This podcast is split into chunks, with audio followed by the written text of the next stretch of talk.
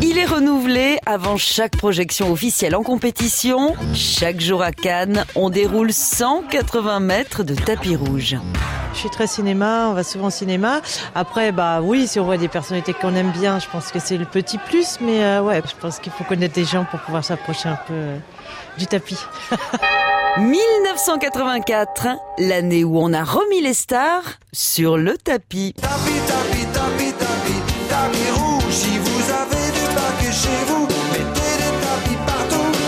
Dans la Grèce antique déjà, on déroule le tapis rouge aux personnalités les plus importantes de la société, aux gradés militaires, dirigeants politiques ou dignitaires religieux. Eux seuls ont le droit de porter la couleur. Et pour cause. À l'époque, le pigment rouge est très difficile à obtenir et donc coûte très cher. On le fabrique à partir de murex à pourpre, un mollusque marin plutôt coriace. Non seulement il est assez difficile à pêcher, mais en plus il en faut des quantités. Selon la légende mythologique, le héros grec Agamemnon aurait été le premier à avoir eu l'honneur de fouler un tapis rouge à son retour victorieux de la guerre de Troie. C'est une révolution.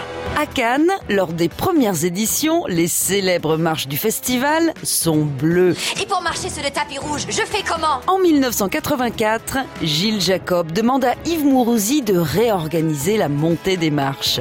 Le journaliste imagine un système pour démarquer les stars des photographes et des badauds.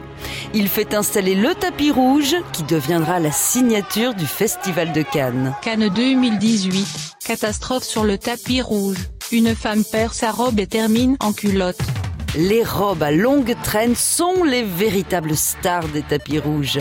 Il faut dire qu'elles sont souvent sublimes, bien qu'un peu encombrantes, voire carrément dangereuses.